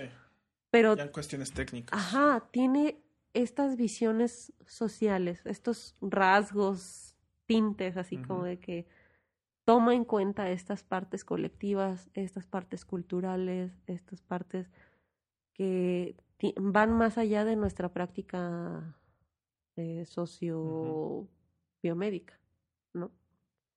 Yo creo que la salud pública es la rama que está más cercana a eso sí. dentro de la medicina. Sí, salud pública y medicina social. Quizá medicina social. De hecho, en Cox hay un doctorado de eh, ciencias sociomédicas. Y cuando tú revisas la currícula es algo muy similar a lo que te darían, a lo que estudiarías como antropólogo de la salud. Muy, muy similar. Lástima que no está en el padrón nacional. Iba a decir las siglas, pues se me olvidaron. Es el PNPC. Padrón Nacional de Posgrados de Calidad. PNPC. Pero sí, eso. Oye, la idea. Eh, si quieres que lo quite del, del, audio, lo quito, pero eh, el interés de, investigar eso es por una experiencia personal o, o como parte de... De investigar el 22 de abril. Sí. Fíjate que es bien curioso. Este, a veces como que no me gusta decir eso porque siento que pierdo como, como profesionalismo, no sé, credibilidad pero tengo una extraña atracción al tema de las explosiones por algún motivo específico. Mi primer acercamiento con las explosiones fue cuando yo tenía nueve años. Yo tenía nueve y estaba en un curso de, en un concurso de coros del himno nacional. En, no me acuerdo cómo se llama la primaria esta que está sobre federalismo y Ávila Camacho, no me acuerdo. Es una muy viejita, muy reconocida. Y estábamos esperando entrar a la sala donde era el concurso y la secretaria tenía puesta la televisión. Me acuerdo que era un 22 de abril. No, el concurso fue un 23. Día anterior había sido 22, aniversario número 9 de las explosiones. Y yo siempre he sido una niña muy boba. Todo, me, todo observo, todo me gusta ver. Y entonces vi a la señora Lilia y yo no entendía de qué estaba hablando. Y pasaron imágenes del 22, obviamente, imágenes que se tenían en archivo.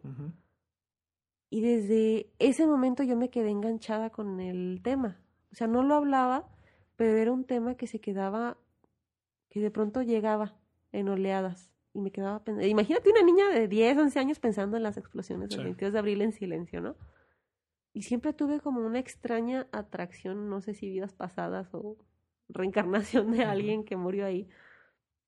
Porque casualmente yo nací meses después, o sea, yo ni siquiera soy o sea, soy contemporánea de año, pero no de momento, ¿no? O sea, yo no existía. Eh, y entonces siempre he tenido como esa atracción, pero por el evento de la explosión, el tránsito, o sea, ¿qué pasó? Tenía esa curiosidad, ¿qué pasó? Y entonces, cuando yo llego aquí, y de hecho eso lo platiqué con la señora Lilia, porque yo tengo el gusto de casi casi llamarla mi amiga. Y él le platicaba esto de que esta atracción por las explosiones yo no la podía explicar. O sea, pero sí era, era una necesidad, una necesidad mía de saber qué pasó. Y cuando yo llego con ellos como lesionados, inmediatamente hago un clic. O sea, yo no sé, no termino de entender por qué pasó. Entiendo qué pasó. Y no sé de qué otra manera ayudarles que no sea haciendo investigación y sacando a la luz la información que yo tenga. No sé de qué otra manera ayudarte, pero sé que te tengo que ayudar. O sea, esto merece que tenga una reparación. Y en eso he quedado, pero siempre se me ha hecho como muy misterioso porque tengo como esa fijación, porque es una fijación con el tema como tal.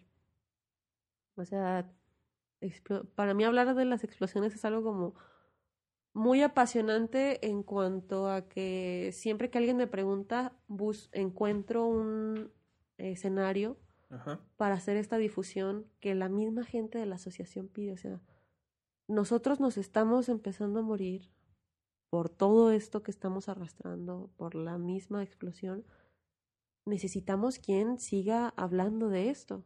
Y entonces es como que más responsabilidad, ¿no? Más, más decir, me voy a poner este la camiseta, como dirían, y, continuar como pasó esto.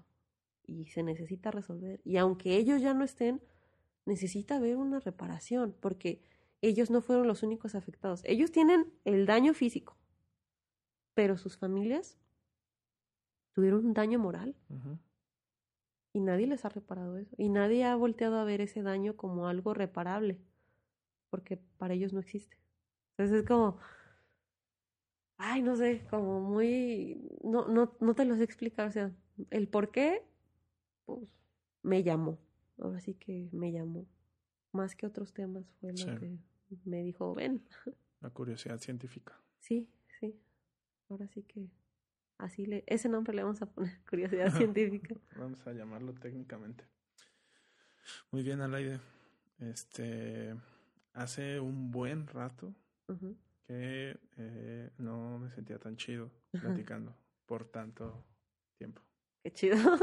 Este, para cerrar, normalmente les pregunto si me recomiendan a alguien a quien entrevistar con este perfil joven, este, iniciando sus trabajos en investigación. Entonces no sé si tengas en mente a alguien y eh, qué recomendación le darías. No sé si, o sea, agárrate de lo que te apasiona e investiga eso a la gente que le gustaría dedicarse a investigar lo que sea en la disciplina que sea.